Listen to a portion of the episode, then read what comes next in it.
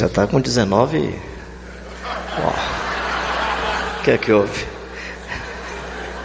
Legal. Vocês controlam aí.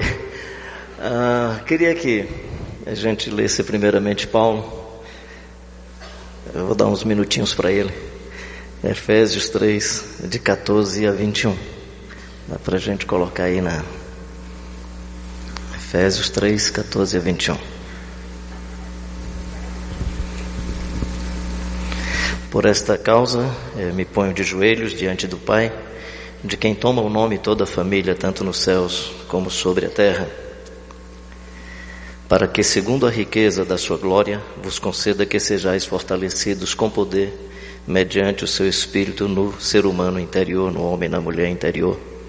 E assim habite Cristo no vosso coração pela fé, estando vós arraigados e alicerçados em amor, a fim de poder descompreender com todos os santos e santas qual é a largura e o comprimento e a altura e a profundidade e conhecer o amor de Cristo que excede todo o entendimento, para que sejais tomados de toda a plenitude de Deus.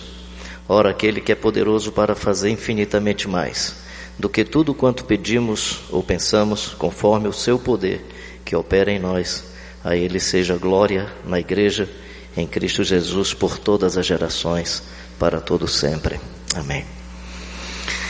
Eu me encanto com esse tipo de programação onde a gente canta coletivamente, a expressão do louvor é uma expressão comunitária, onde a gente pode orar e é uma expressão comunitária, onde a palavra é também uma expressão comunitária, onde várias pessoas expressando as suas dimensões de vida e de compreensão do Evangelho, nós podemos ir decodificando e acolhendo, acolhendo o que é a palavra de Deus para nós. Então, fico feliz de poder participar desse momento e ao Sidney e a toda a liderança, a minha gratidão pela confiança de me entregar o microfone num momento como esse. É muita responsabilidade e, ao mesmo tempo, é, um, faço isso com muito temor e tremor.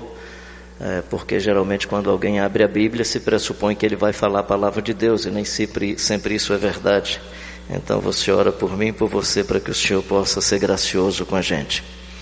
Ah, esse é um texto muito fecundo, daria para a gente tirar muitas coisas desse texto, mas pensando em ponte, pensando em missão, eu quero sacar três aspectos desse texto que pode, quem sabe, nos ajudar a pensar um pouco sobre essa dimensão da nossa missão, da nossa vocação, do nosso chamado e a pensar sobre a nossa convivência comunitária e a pensar no legado que nós podemos deixar para outras gerações. São esses três aspectos que eu quero conversar com vocês nesse meu primeiro, nesse meu momento.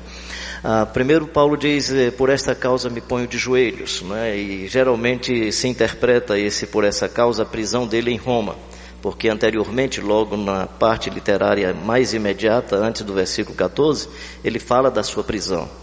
Mas observando bem o capítulo 3, lá no versículo 3 e 4, possivelmente Paulo está falando de, do mistério que a ele foi revelado, que ele diz, esse mistério que eu escrevi resumidamente, então possivelmente ele está dizendo, me foi revelado um mistério que eu escrevi resumidamente, referindo-se ao capítulo 1 e ao capítulo 2, então se você quiser compreender mais qual é o mistério, que Paulo diz, esse mistério me foi revelado, é só ver resumidamente capítulo 1 e capítulo 2, aquela êxtase poética que começa no capítulo 1, versículo 3, bendito Deus e Pai de nosso Senhor Jesus Cristo, que nos tem abençoado com toda sorte de bênçãos celestiais em Cristo Jesus, e por aí vai. E aí você tem a outra parte quando ele diz que de uma só é, de, um, de um só sonho, de um só projeto de Deus, ele criou uma comunidade. Né? E, então, possivelmente, a causa é, primeiramente, o mistério que a ele foi revelado. E depois é o ministério que a ele foi confiado. Se você pegar capítulo 3, versículo 7, ele diz: tem uma missão, tem um, tem um ministério, tem uma vocação que Deus me confiou. Provavelmente o John Stott faz uma interpretação também nessa direção, é que Paulo está dizendo: tem um mistério que me foi revelado e tem um ministério que a mim foi confiado. E por conta desse mistério que me foi revelado e por conta do ministério que a mim foi confiado, eu me curvo, eu me prosterno, eu não me exalto, eu não me orgulho por isso, mas me curvo diante dessa graça de Deus e diante desse mistério da vida que Deus resolveu me oferecer gratuitamente. Aí Paulo se curva. Então esse por esta causa me ponho de joelhos é me foi revelado um ministério e a mim foi foi confiado um me foi revelado um mistério e a mim foi confiado um ministério. Que eu presumo se fosse o Pedro escrevendo, o mistério pode ser o mesmo Tiago escrevendo, quem sabe o mistério é o mesmo. João escrevendo, possivelmente seja o mesmo mistério. Mas o ministério não. Se você observar, ele diz: A mim foi me dado esse ministério de pregar o evangelho aos gentios. Então, nesse sentido, nós precisamos buscar um discernimento diante do contexto onde nós estamos, a singularidade ou a essência do evangelho e a sua singularidade pessoal. Presumo que a interseção do contexto, da sua singularidade pessoal e o discernimento do evangelho ajuda você a discernir qual a missão e qual a vocação que Deus tem para a sua vida e para a sua existência. E aí o primeiro aspecto dessa missão, no meu entendimento, é um processo de cristificação permanente daqueles e daquelas que foram invadidos e invadidas pelo Jesus Cristo de Nazaré. Homens e mulheres batizados e batizadas, invadidos, tatuados, tatuadas, pela graça e pelo poder do Espírito Santo, que vem nessa primeira parte do texto. É de quem toma o nome toda a família, tanto no céu como sobre a terra, para que, segundo a riqueza da sua glória, vos conceda que sejais fortalecidos com poder mediante o seu poder no ser humano interior, e assim habite Cristo em vossos corações. E assim, a despeito da maculação do pecado na imagem e semelhança de Deus que foi criada em todos nós, possamos resgatar o substrato de Deus que ainda está aí dentro. Um dia desses eu visitando um centro de ressocialização lá em Fortaleza, não vou citar para. Acho que é um tipo de procedimento meio inadequado, então deixa eu só dizer o que é que aconteceu. Facção de um lado, a facção do outro lado. Um rapazinho, possivelmente de uma vertente neopentecostal, pregando do lado de cá das grades, os caras do outro lado. E aí eu comecei a bater papo com outro grupo aqui, perguntei para os agentes se eu podia entrar e conversar com os rapazes lá dentro. Ele, pastor, é um pouco complicado. Eu digo, não, tranquilo eu me responsabilizo pelo que acontecer. Tive vontade de não conversar com os caras com aquela grade separando, queria fazer uma ponte de aproximação. Aí ele abriu, eu entrei, eu disse: ajoelha todo mundo aí, cara. Quero vocês de joelho. Os caras se ajoelharam. Ele disse: vocês estão ajoelhados, eu vou me ajoelhar também, mas eu não vou orar por vocês, eu quero que vocês falem com Deus. Gente, quando eles começaram a falar com Deus, eu disse: tem um substrato de Deus lá no baú desses caras. Eles foram batizados por violência, foram invadidos por maldade. Mas quando eles começaram a expressar seus sonhos de vida, seus desejos de libertação, orando por filhinha que um tinha, gente, uma coisa, eu digo, tem um substrato de Deus aí dentro. Dá para resgatar o Cristo Jesus na vida desses caras. Não tem mais do que um mês, um amigo meu no seu trabalho tentando resgatar a vida, é parado por, um, por, por, uma blitz. Aí ele disse pela primeira vez na vida, graças a Deus, vou me encontrar com a polícia sem nenhum conflito. Começam a pedir os documentos, dão uma olhada no documento aí, nas comunicações virtuais, e ele estava é, com mandato de prisão. Ele já tinha cumprido, estava nove anos livre, mas não tinha, os processos burocráticos não tinham resolvido a coisa, foi algemado, ficou 28 dias preso. E ele disse, Pastor Carlinhos, foi um dos momentos mais interessantes da minha vida, porque no passado eu estava nesse ambiente, eu me sentia parte de tudo isso. Mas agora eu me sentia como uma nova pessoa, sendo missionário lá dentro, porque eu era uma nova pessoa. E ele encantado com a vida, um substrato de Deus na vida desse cara que fez com que a habitação de Cristo fizesse dele um ser totalmente diferente. E aí eu batendo um papo com ele, camarada, por que, que você agora não pede uma indenização? Essa prisão foi injusta. Ele, pastor Carlinhos, no passado, na minha adolescência, o Estado gastou muito comigo, eu já dei muito prejuízo ao Estado. É legal eu pedir, mas não vai ser justo. Jesus de Nazaré não me permite fazer mais isso. Uau! Quem está evangelizando quem, cara? O cara tinha uma roupagem de violência de maldade, de perversidade. Foi esse o mundo em que ele conviveu. E dentro dele um substrato de Deus que precisava de um processo de cristificação. E ele não se dava conta que a imagem que estava é, marcando a sua vida, gerando, é, digamos, o, o invólucro, o, o, o vasilhame, o odre não vinho, era outro. E para mim isso não é diferente quando nós somos religiosos. O cara está vestido de sacerdote, ele está revestido de outras imagens, de outras caricaturas. E ele precisa resgatar o substrato de Deus que está dentro dele. Uh, o, o sumo pontífice é o que faz ponte entre os seres humanos e Deus, faz ponte entre os humanos e os humanos. O sumo pontífice é aquele que faz a ponte entre os extremos. Na verdade, eu entendo que a maturidade é essa capacidade de você transitar nos extremos, não é a capacidade de ficar no centro, é de transitar nos extremos, de um lado ao outro da vida de transitar nos extremos das ideologias, de transitar nos extremos das competições religiosas, de transitar nos vários extremos da vida, de ir na casa do Zaqueu, o publicano, e ao mesmo tempo conversar com Nicodemos, o religioso, e conversar com a samaritana no caminho. Esse processo de cristificação dos semipatífices, que você tem o sumo pontífice, que é o que faz a ponte. O semipatífice é o que trabalha para o sumo patífice. E nós estamos, às vezes, nesse mundo, em vez de cristificando as pessoas, nós estamos encantados com as roupagens mundanas. Que no mundo religioso, parece muito com aquilo que nós chamamos de evangelho, que no mundo religioso parece muito com aquilo que nós chamamos de, de Cristo ou de cristandade. Nós vamos passando o verniz de cristandade nas pessoas e passando o verniz de cristandade nos contextos. E não tem problema que nós tenhamos os contextos e os odres. A grande pergunta é perguntar se o que tem dentro do odre é vinho do evangelho ou se é cachaça 51. É, o que é que tem dentro desse, desse, desse odre, né? O que é que tem dentro desse odre? Esse texto está dizendo para nós que nós podemos ser transformados de glória em glória pelo poder do Espírito Santo até a imagem do Jesus Cristo de Nazaré. Que nós podemos cumprir o propósito final da vida porque todos fomos predestinados, pré-organizados, pré-desenhados para vivermos conforme a imagem de Jesus Cristo, Filho de Deus. Independentemente desse conflito da palavra predestinação, eu não quero entrar nesse aspecto, até porque eu quero fazer ponte. Uh, o texto não está falando de predestinação para salvação, no meu entendimento. O texto está falando do predestino, do macro projeto da minha e da sua vida. O texto está dizendo que o macro projeto da vida é a imagem e semelhança de Jesus. O macro projeto da existência é ser transformado de glória até a imagem do Jesus Cristo, Filho de Deus, porque como Ele é nós veremos e como Ele é nós seremos, ou como Ele é nós seremos e como Ele é nós veremos. Esse é o projeto da vida. Homens e mulheres, seguidores e seguidoras do Jesus de Nazaré. Não somente admiradores, não somente devotos e devotas de Jesus, seguidores e seguidoras de Jesus. Não somente propagadores do Jesus de Nazaré, mas seguidores e seguidoras do Jesus de Nazaré.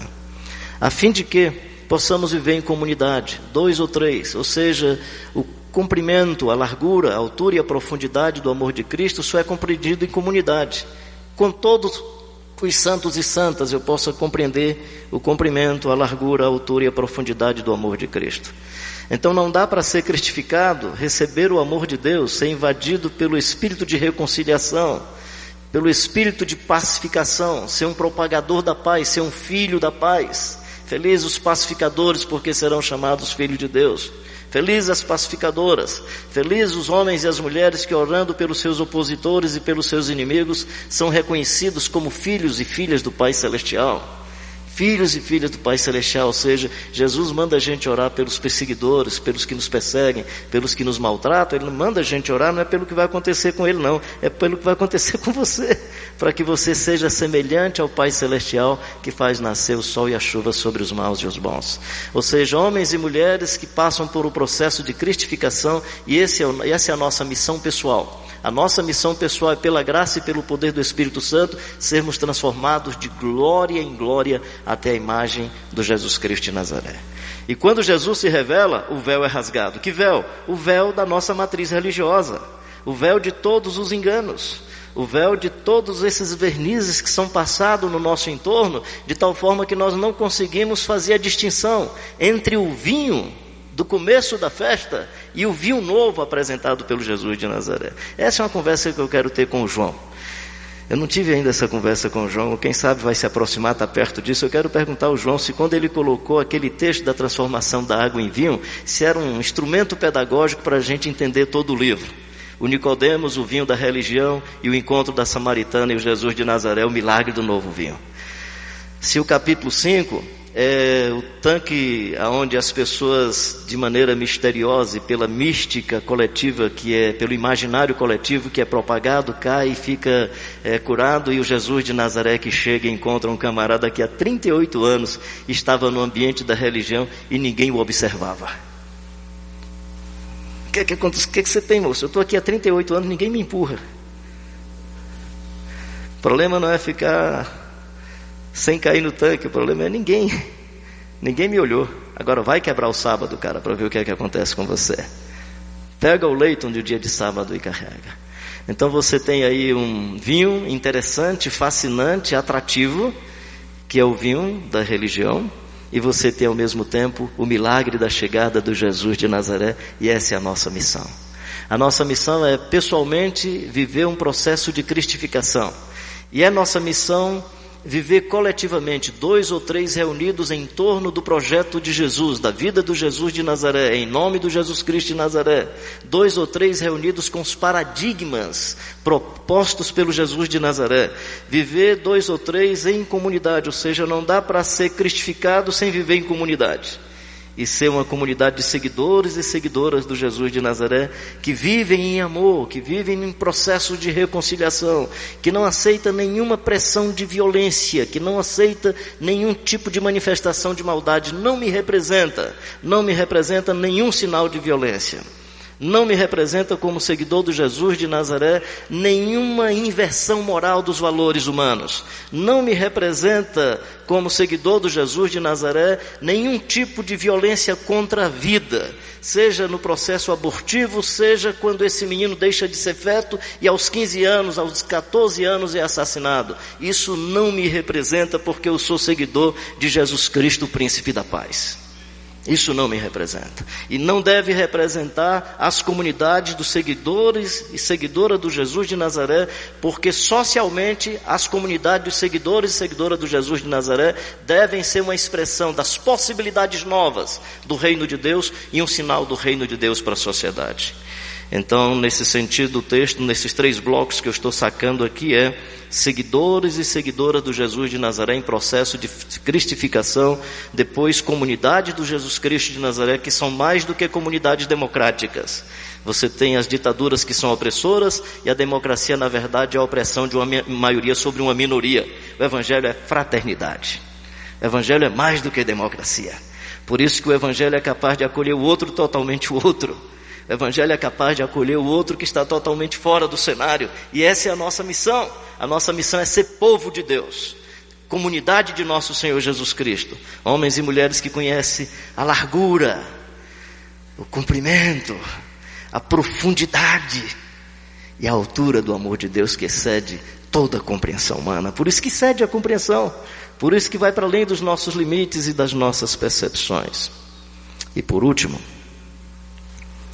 para que as futuras gerações possam desfrutar desse poder que operou na vida dessa geração, do Cristo que foi revelado nessa geração e do Cristo que pode ser revelado nas gerações futuras. E não tem como, meu querido e querida. Legado é: há quanto tempo tenho estado convosco e não me tens conhecido? Nada contra as nossas comunicações virtuais, mas falei com minha esposa ontem, conversamos, mas cara, Nada melhor do que chegar em casa e dar um beijo quente, um abraço gostoso, sensual. Imagina só eu e a Dia, não, a gente vai viver agora a vida de maneira virtual. Nada contra a gente pregar o Evangelho de forma virtual, mas me parece que a essência do Evangelho é há quanto tempo eu tenho estado convosco e não me tens conhecido. O Verbo se fez carne e habitou entre nós. Qualquer outro tipo de comunicação pode ser pré-evangelização, pré-informação, mas o Evangelho é corpo a corpo é abraço, é afeto, é música, é poesia.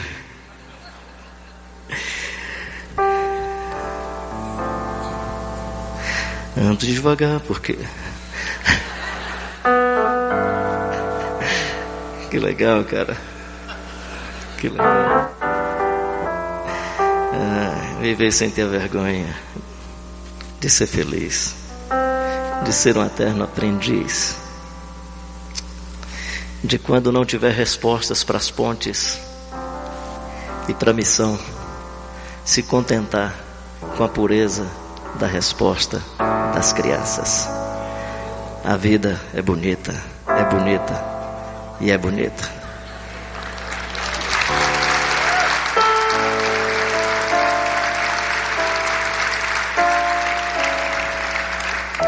Se eu disser Provérbios 3 e 5, não tem problema, foi o Salomão. Mas se eu disser que é São Gonzaguinha 1 e 2, vai dar problema. Seja como for, eu espero que Deus, na sua graça e na sua bondade, exerça em nós, pelo poder do Espírito, um processo permanente de cristificação. Que Deus abençoe para que as nossas comunidades, reconhecendo os dons e os ministérios, sejam comunidade onde as hierarquias são invertidas. Os últimos são primeiros, os primeiros são últimos. O Sidney é o maior servo da comunidade, os outros servos com ele, e que o ambiente aqui mais alto é só mais alto para facilitar os baixinhos para falar e vocês enxergarem, mas não para dizer que há um design onde as pessoas que estão aqui em cima são mais importantes do que as pessoas que estão aí. Tem esperança para mim no Evangelho. Os maiores serão menores e os menores serão maiores. Tem esperança para mim no Evangelho. Tem esperança para as minhas crianças no Evangelho, crianças pobres que não pagam a conta, que não têm poder econômico. E Jesus diz: Deixai vir minhas criancinhas e não as impeçais, porque das tais é o reino dos céus. Que Deus nos abençoe. Se você quiser apoiar uma criança, apadrinhar uma criança, eu não ganho nada com isso. Eu só sou embaixador da Visão Mundial, apadrinho crianças da Visão Mundial, meus filhos apadrinham, minha filha apadrinha criança desde os 9 anos, meu filho desde os 12 anos. Se vocês quiserem participar desses projetos nas regiões ribeirinhas, projeto no semiárido, procura lá na esquerda, assim no final, onde tem aquela faixa rosa, do lado esquerdo, tem um stand lá da Visão Mundial. Eu vou ficar muito agradecido a você se você puder ajudar as nossas crianças. Deus abençoe.